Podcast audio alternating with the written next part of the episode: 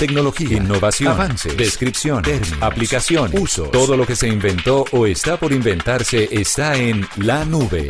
Aquí comienza La Nube. Tecnología e innovación en el lenguaje que todos entienden. Con Juanita Kremer y Andrés Murcia. Hola, buenas noches, bienvenidos a esta edición de La Nube. Es un gusto acompañarlos con toda la tecnología e innovación en el lenguaje que todos entienden, Murcia. Como siempre, acompañándolos y recomendándoles que por favor eh, sigan haciendo compras, pero que eh, midan muy bien y coticen. Coticen, sí. Porque es que estos días del comercio electrónico son chéveres. Ayer le voy a decir una cosa, mi jefe me va a matar. Estuve hasta la una de la mañana cotizando diversas, diversas cosas. ¿Quién es su jefe? Mi jefe, Carlos Arturo. Ah, ¿gallego? Porque le llegué cinco minutos tarde hoy a una reunión. Ah, Pero bueno, el cuento es que... Eh, hasta la una y media de la mañana Cinco comparando y comparando y comparando precios y la verdad es que mm, me quedan mis dudas de que en realidad es una oportunidad. Me metí a Amazon, por ejemplo. Y Amazon que va a abarcar eh, la gran cantidad de ventas en este Black Friday. que, sigue, que es el que sigue en la acción de gracias. Y la verdad es que sin estar ya en Black Friday, que eso va a pasar el próximo viernes, los, precios están muy baratos versus los que estaba viendo en nuestro comercio. Ojalá eh, todavía siga, siga siendo un sentido de oportunidad y que ustedes puedan elegir y comprar cosas de una vez para de una vez para Navidad. De una vez. Les recomendamos como ayer que aprovechen estas últimas horas de martes para eh, pues hacer sus compras a través del Cyber Monday o Cyber Lunes, que es hoy martes también. Que ¿Qué dura Sí, son dos horas, dos días y para que preparen los bolsillos y las tarjetas de crédito para este viernes que tenemos Black Friday. Nos vamos con los titulares de las noticias más importantes en materia de tecnología aquí en la nube. En la nube, lo más importante del día. Instagram anunció el uso de herramientas de Machine Learning para identificar y eliminar perfiles, mensajes, seguidores y me gusta falsos. La medida se concentrará en combatir información fraudulenta que provenga de servicios de terceros que violen las pautas de la comunidad. YouTube y MGM firmaron un acuerdo que le permitirá a los usuarios ver películas de forma gratuita. Para poder rentabilizar la transmisión de estas películas, YouTube se apoyará en el modelo tradicional de anuncios, los cuales aparecerán en medio de la reproducción de las cintas. Por el momento, esta opción solo estará disponible para Estados Unidos. Jeff Bezos, fundador y director ejecutivo de Amazon, anunció los nombres de las 24 organizaciones ganadoras del premio del liderazgo que organiza su fundación cada año. En total serán entregados 97.5 millones de dólares que serán repartidos entre los ganadores que realizan trabajo humanitario con familias necesitadas en todo el territorio estadounidense. El asistente virtual más popular del mercado, Alexa, permitirá oficialmente realizar llamadas a través de Skype. Esta integración estará disponible en principio para usuarios de Estados Unidos, Reino Unido, Irlanda, Canadá, India, Australia y Nueva Zelanda. Al vincular Alexa con Skype, se obtendrán 100 minutos gratuitos para estas llamadas. Escuchas la nube en Blue Radio.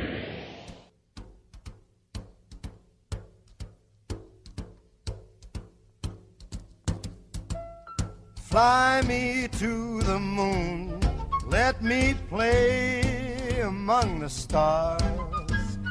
¿Cómo le parece esta canción? Maravillosa. ¿Sí? ¿Le gusta? Me encanta. ¿La voz de quién? La voz del señor Frank Sinatra. Muy bien.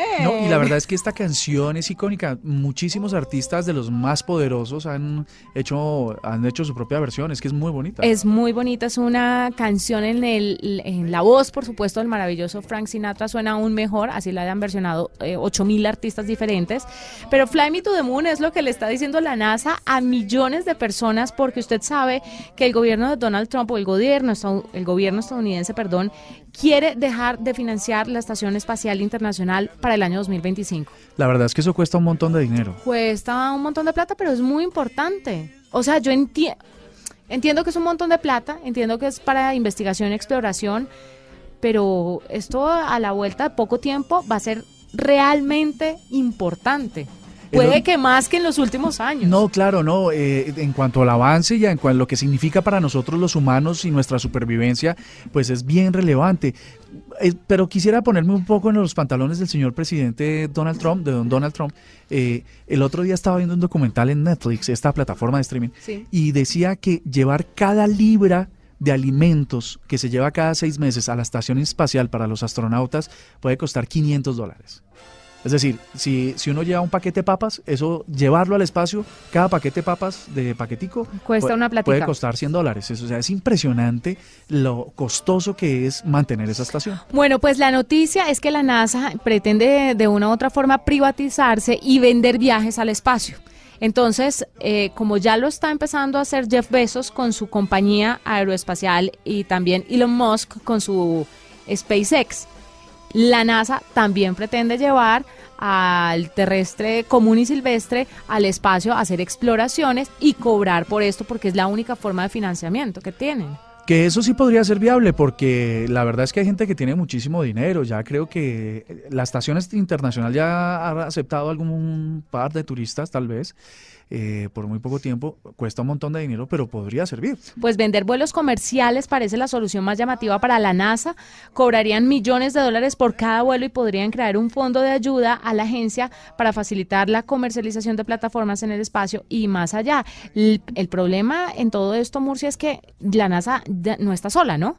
Y la NASA tiene la competencia de Elon Musk, de Jeff Bezos, pero también Rusia, pero también China. Sí, claro. Entonces, cuando estos empre si es una sola agencia o si es una sola empresa, pues a usted le toca con esa si quiere viajar a la luna o al espacio y punto. Pero cuando ya son cuatro, cinco, seis que también le hacen la vuelta y pueden entrar ahí con precios más competitivos, al final para el terrícola va a ser lo máximo porque va a tener de dónde escoger. Igual no va a ser barato, pero eh, no va a ser tan lucrativo para las empresas. Va a ser, va a ser sobre todo un negocio para los rusos porque son las cápsulas Soyuz las que normalmente llevan los abastecimientos al espacio, digamos. No son los cohetes de la NASA quienes eh, llevan eh, los abastecimientos o los tripulantes, sino son Soyuz. Y por otro lado, eh, no sería, mejor dicho, funcionaría distinto que como su- funciona el ciberlunes, que uno tiene un montón ahí de, de ofertas y para que usted se meta allá y, y busque y navegue, es que tocaría decirle a los rusos, pues en ruso, ¿no? Uno va y se comunica en ruso y le tendría que cotizar con ellos. ¿Cuánto es lo que tú crees que, que podría costar un viaje a la Luna? No, no, Ah, un viaje a la estación espacial. no, no tengo ni idea. Pero ni idea, ni idea. No se me pasa la cifra por la cabeza, no tengo ni idea. Pues alguna, alguna vez estaba hablando de 30 millones de dólares. Barato, ¿no? Esos 3 por 3, 9 son 100 mil millones de pesos. Hay gente que tiene esa platica, déjeme Ah, decirle. seguro. Y por una experiencia que solo lo tendría uno, eso sí significaría dejar huella. Le quiero hacer es una pregunta a usted y a los oyentes para que nos contesten a través de arroba la nube blue. Qué rico suena esa canción. ¿Usted se le sube al cohete de qué empresa? ¿De la NASA? ¿De Elon Musk? ¿De Jeff Bezos? ¿A los rusos o a los chinos? Yo me le subo al cohete de la NASA. ¿Sí? Sí. Se va con los... porque Sí. va a ser la oferta más barata. Sí, claro, eso, eso tiene, no pueden ser muy careros. Sí. Yo creo que me le subo a Jeff Bezos. Jeff Bezos cobra un riñón. Sí, pero creo que hay más seguridad de regresar que Elon Musk. Elon Musk está un poco Ah, no. deschavetado y yo creo que me puede estar Yo- dejando allá. Yo en el de Elon Musk no me subiría. Ni por ni de el, fundas. el túnel ya salió, ¿no? El túnel, la autopista salió, Ya lo creo que hace dos, dos- hace dos días. El taladro que está haciendo el túnel de hipervelocidad en una de las ciudades, creo que Los Ángeles, Sí. ya salió. Sí, señor. O sea, bueno, vamos a ver en qué termina. Es que ya dijimos que lo van a ir a inaugurar dentro de poquito. Ya eso no es echarle, sino, como dicen por ahí coloquialmente, pañete y chao. Pañete porque ya y el hueco está listo. Y, Y, y poner, eh, bueno, listo. poner a andar los carritos. Muy bien. Eso va a estar bueno. Conteste nuestra pregunta. ¿En cuál cohete se sube? ¿A cuál cohete? ¿Cuál empresa? Estamos hablando de ida al espacio. De ida al espacio. Sí, Muy importante señores. hacer esa aclaración. Arroba la nube blue. ¿Sí? ¿Le pareció importante? Sí, claro.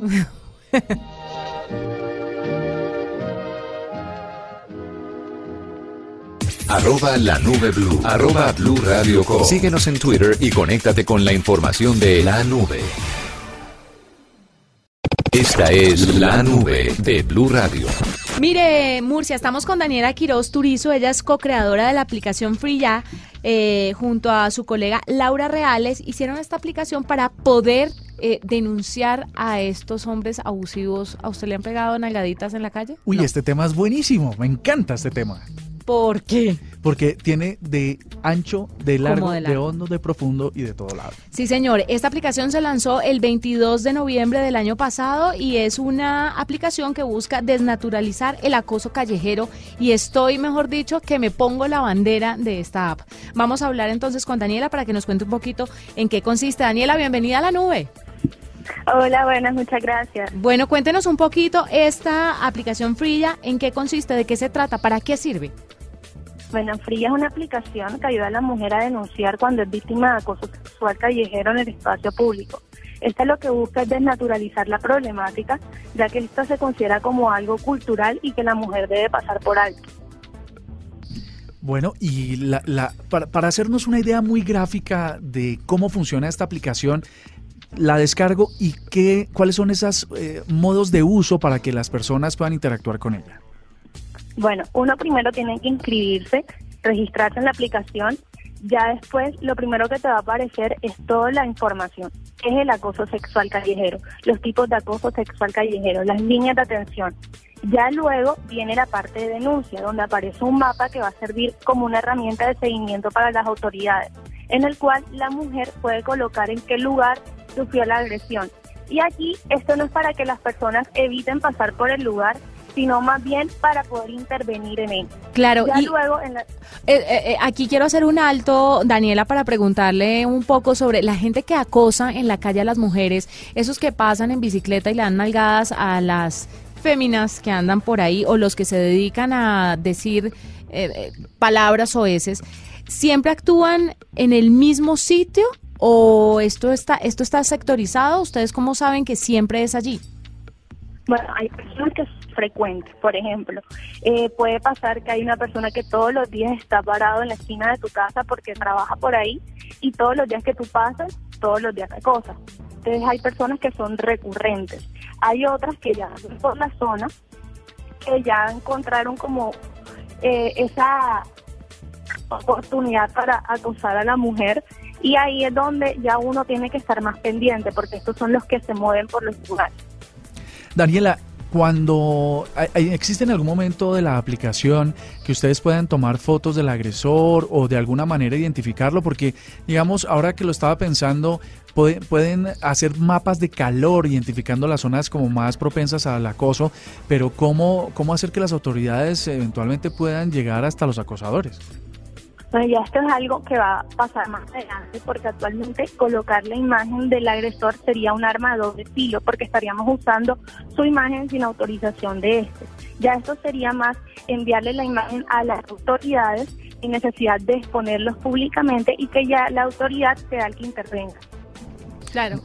No, no, está buenísimo. Bueno, y entonces uno se sube a Frilla y se inscribe, luego empieza a mandar reportes. Le voy a hacer una pregunta ya como señor. El movimiento Me Too hubo una explosión, por supuesto, en el mundo y muchas personas, luego de las denuncias masivas que empezaron a llegar, empezaron a decir otros miércoles, pero, pero yo nunca fui acosador, eh, nunca, nunca, eh, ni siquiera se me cruzó por la idea, por la cabeza.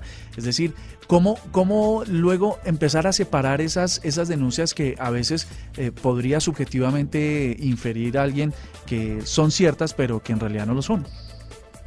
O sea, en la aplicación nosotros hacemos un estudio constante. Según la base de datos, nosotros hacemos el seguimiento y nos damos cuenta por medio del registro si esto es algo que pueda suceder en realidad. Obviamente no que generalizar, no todos los hombres realizan este tipo de agresión. También hay que tener en cuenta, por ejemplo, nosotros en la primera pantalla especificamos qué tipo de agresiones se puede denunciar en la aplicación, que ya estas tienen una connotación más sexual, porque hay que hacer la diferencia. Primero, el piropo es algo como más poético, algo por lo cual la mujer se puede sentir halagada. Sí. Ya el acoso es cuando ya tiene una connotación sexual casi a la mujer vulnerable. Por lo tanto, nosotras en el proceso de recopilación de datos hacemos este seguimiento a toda la información. Quería preguntarle un poco sobre los hombres, cómo están presentes dentro de Frilla, pueden denunciar si, por ejemplo, Murcia, que es mi compañero, ve que alguien me está acosando en la calle, eh, O puede... que me estén acosando a mí, o sea, yo también quiero denunciar. De O pronto hay un volumen importante de, de fanáticas que se la pasan. Lo dudo, pero bueno, hipotéticamente hablando, eh, ¿los hombres también podrían unirse a esto? Claro, o sea, la aplicación actualmente está comunicándose hacia la mujer, pero también existen casos de hombres que nos comentaban que ellos también han sido víctimas. Hay casos de hombres y nosotras les damos toda la oportunidad para que ellos también puedan alzar la voz. Ya está disponible para descargar la aplicación móvil en cuáles tiendas? ¿Está disponible para los sistemas operativos Android y también iOS? No, actualmente se encuentra para Play Store. Para También, Play Store. eh, muy, por, muy pronto tenemos pensado actualizarla para que no solamente intervenir lo que es el acoso sexual callejero, sino también a, a darle la oportunidad a las mujeres que sufren otro tipo de violencia para denunciar, ya sea violencia doméstica, violencia laboral, Sí. y que ya así podamos contribuir al objetivo número 5 del Objetivo de Desarrollo Sostenible, que es eliminar todo tipo de violencia hacia la mujer. Daniela, maravillosa idea, maravillosa aplicación que está entonces Sin disponible duda. para todos los dispositivos Android en el Play Store. Se llama Free Ya, es F-R-E-E, ya, de ya, no más. Eh, y la pueden descargar entonces para que vean cómo funciona y denunciar el acoso. Me parece que hay que hacerlo. Yo solo digo una cosa. Decía nuestra invitada que el piropo no... no Que es no- algo poético. Que es algo poético y que no, no incluye dentro de estas denuncias. En Estados Unidos, por ejemplo, la explosión del Me Too por redes sociales incluían incluso darle like a las fotos de las, de las mujeres. Eso Es que hay una delgada línea y es cosa muy difícil de entender, Sí, ¿no? es muy subjetivo. Por ejemplo, a Lorena, que es nuestra nuestra productora, le puede parecer chévere que le digan, hola, ¿cómo estás de linda hoy? Y a mí no me va a gustar que me digan, hola, ¿cómo estás de linda? Sino que me digan, hola, buenos días. Y ya.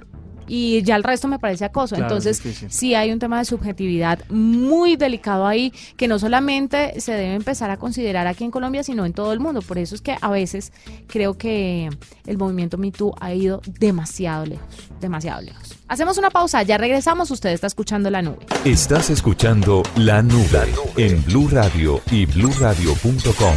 La nueva alternativa. Esta es La Nube de Blue Radio.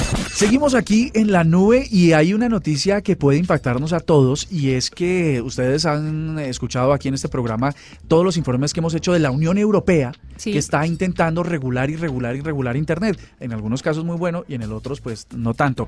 Resulta que ahora eh, se está elevando una propuesta muy muy fuerte que tiene que ver con que los usuarios de las redes sociales no puedan ser anónimos, tienen que ser personas únicas y perfectamente identificables. ¿Es esto una posibilidad para la democracia y la libertad en Internet? Pues esto se lo están planteando y se lo están planteando con seriedad. Básicamente lo que se está pretendiendo es que como en el mundo real una cédula que tiene uno, un número de identificación único, pues que en las redes sociales también funcione de esa manera. Es decir, que no exista la posibilidad de los bots, que no exista la posibilidad de los robots y todo esto, pues que eh, además Instagram, como hacíamos en los titulares, ha venido ya poniéndole un tate quieto. Sí, señor. Instagram en este momento acaba también de anunciar que va a ponerle freno a las third party applications. Sí, son estas terceras aplicaciones que lo que hacen es generar más contenido, seguidores y eso obviamente viola todas las políticas de uso y, y bueno, todo, todas las condiciones que tiene la red social y me parece absolutamente válido. Válido porque eh, básicamente cuando ellos empiecen a vender publicidad van a vender publicidad real, ¿no? Es decir, vamos a llegarle a 20 personas exactamente y no a 8 personas y 12 bots. Y es que lo importante, Murcia, es entender que Instagram ya dejó de ser una red social para diversión como todas las redes sociales, sino que se volvió una red social de nanoinfluenciadores, de microinfluenciadores o de grandes influenciadores que venden y que mueven una plata impresionante, pero no tenían esta regulación y no tenían esta herramienta que les permitía a las marcas saber si lo que estaban vendiendo a través de estas personalidades era acertado o no. Entonces me parece,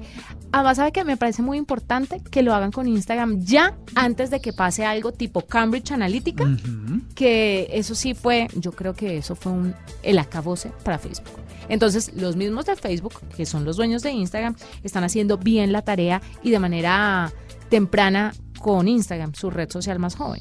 ¿Será por eso que están haciendo cambios en Facebook y en Instagram que sus servicios se han caído en las últimas horas a nivel mundial? Ah, sí, señor, porque se cayeron los servicios dos horas Facebook, 20 minutos Instagram, ¿no? Ahora, hay que decirle a la gente que si está utilizando este tipo de aplicaciones, tenga mucho cuidado porque primero le mandan un avisito y le borran los mensajes. Y si usted insiste, lo obligan a meter la, ah no, y, y lo obligan a meter la contraseña. Pero si así todo usted sigue eh, vinculando su cuenta con estas aplicaciones, se va a ver disminuida la actividad que usted puede hacer dentro de la red social. No sé cómo, puede ser que eh, lo bloqueen en Insta Stories. No, se proyecta menos. Es decir, que tus eh, seguidores te vean menos. Imagínese. Entonces, pero es muy inteligente porque Sí, no sí. pierden al personaje, pero entonces lo, lo, castigan. Lo van apretando que llaman. lo van apretando. No, no, no así. Bueno, eso básicamente es las razones que hoy las redes sociales han, a través del numeral Facebook Down o Instagram Down, están reportando los usuarios. La verdad es que todos estamos metidos ahí y en una, bueno, menos Lorena, nuestra productora, que dice que no, que ya no, le, no se le mide a eso, pero el resto, todo el mundo está metido ahí y tiene una parte de su vida ahí. Cuando eso se cae, es como si le apagaran el servicio de la luz cuando tiene ducha eléctrica y se está bañando y está enjabonado. Mire, más adelante le voy a contar cuáles son las empresas que al parecer se estarían uniendo para hacer teléfonos plegables, pero antes de esto vamos con Álvaro Gutiérrez que nos tiene una sección más sobre inclusión tecnológica. No hay mentes cerradas a la tecnología. No hay edades para aprender a utilizarla. No hay diferencia en cuanto a géneros para sorprenderse con la innovación. En la nube, inclusión tecnológica. Hola Juanita y Andrés. Hoy les traigo a todos nuestros oyentes algo fascinante. Es una aplicación gratuita para iOS y Android que se llama Audesk. Au de audio y desk de descripción. Es la aplicación más completa de audiodescripción en este momento. Los desarrolladores, la ONCE de España y la Fundación Vodafone. Esta aplicación tiene más de 500 películas incluidas y lo que nos permite es sincronizar en nuestro teléfono inteligente las películas con la audiodescripción. ¿Cómo se hace? Ustedes abren, por ejemplo, una película en YouTube y abren en el smartphone esta aplicación y lo que hacen es que buscan la película, por ejemplo, King Kong, Indiana Jones y el Templo Maldito, Fiebre del sábado noche, bueno, la que sea, hay más de 500 películas, series de televisión, documentales y inclusive cortometrajes. Pues ustedes abren la película también con la pista de audio descripción que trae en el celular y pueden ver la película y escuchar también lo que es la audiodescripción de la película. Esto es para personas con discapacidad visual, que tenemos inconveniente en seguir la trama de la película porque no podemos ver la acción que está viendo en la pantalla, pero gracias a la audiodescripción escuchamos que dicen, Antonio está golpeando a Juan, Antonio está mostrando una pistola a Juan, etcétera. Por ejemplo, llega un carro amarillo, entra a un restaurante donde a la derecha hay unas hamburguesas. Todo eso nos lo va describiendo y nos permite entrar más en la trama de la película y disfrutarla más. Por lo tanto, esa es mi recomendación para hoy. Soy Álvaro Gutiérrez para la nube. Esta es la nube de Blue Radio. Murcia, em, se unieron varias empresas tecnológicas, específicamente Xiaomi, Huawei y Lenovo, para trabajar con LG. Xiaomi, Huawei y Lenovo. y Lenovo. Y esto es para crear su propio dispositivo plegable en el año 2019. La pregunta es por qué tres que pueden sacar sus teléfonos plegables se unen a una cuarta para ayudarlos en este proceso. Porque me parece que es muy difícil. Es que pensar en una pantalla plegable, yo creo que es la revolución de las cosas como nos las imaginamos, que es un poco lo que busca la tecnología, siempre transgredir y siempre hacer cosas muy novedosas. Y las pantallas plegables lo son, en realidad eh, es una, sería una evolución. Pues las pantallas plegables y que el dispositivo se vea realmente llamativo, porque es que hemos visto unos adefesios y unos prototipos terribles que uno dice, bueno, ¿cómo me. ¿cómo me voy a meter esto en el bolsillo? Entonces sí es como complicado. Para crear un teléfono plegable va a faltar mucho tiempo. Un teléfono sexy y llamativo. Porque... Y de tamaño adecuado. Pero es que además, ¿por qué alguna marca no piensa en otro tipo de innovación que no sea el plegable? ¿Por qué nos dio por meternos en la cabeza que el teléfono se tiene que doblar? Pues para Ta- eso teníamos el Motor Racer que salió hace 20 años y se doblaba. No pasaba nada. Lo que pasa es que aquí la innovación es en una gran resolución de pantalla transparente. Y acuérdate que hace como cinco años decíamos aquí en la nube, hacíamos debates con otro hora Diego Carvajal, de las Casas, Paniagua y demás. Paniagua. eh, que como la gente estaba empezando a chatear tanto y a hacer que su vida dependiera de chatear y caminaban como como Zombies. como zombies con el teléfono, pues las pantallas las pantallas plegables y transparentes lo que buscaban era evitar que la gente, no más bien ayudar a que la gente siguiera en esa actividad sin eh, y viendo el piso sin tener que accidentarse. Yo no sé, me quedan mis dudas sobre estos teléfonos plegables. Tendré que ver ahí sí para creer. Pero además hay rumores que estarían apuntando a que Huawei para el Mobile World Congress del próximo año estaría lanzando su teléfono plegable. Pero yo creo que todos están pull de donkey, mm, o mejor dicho, como decimos en Colombia, eh, empujando el burro a hacerlo porque va a ser en el CES de Las Vegas y en Barcelona el próximo año, donde en realidad tienen que marcar una pauta de mercado para diferenciarse. En este momento la competencia está muy equilibrada. Ojalá podamos ir a los dos, a los dos eventos y tenerles a ustedes toda la información de primera mano. Nos vamos, mañana no hay nube, pasado tampoco, nos encontramos el viernes nuevamente con más tecnología e innovación en el lenguaje que todos entienden. Chao. Chao.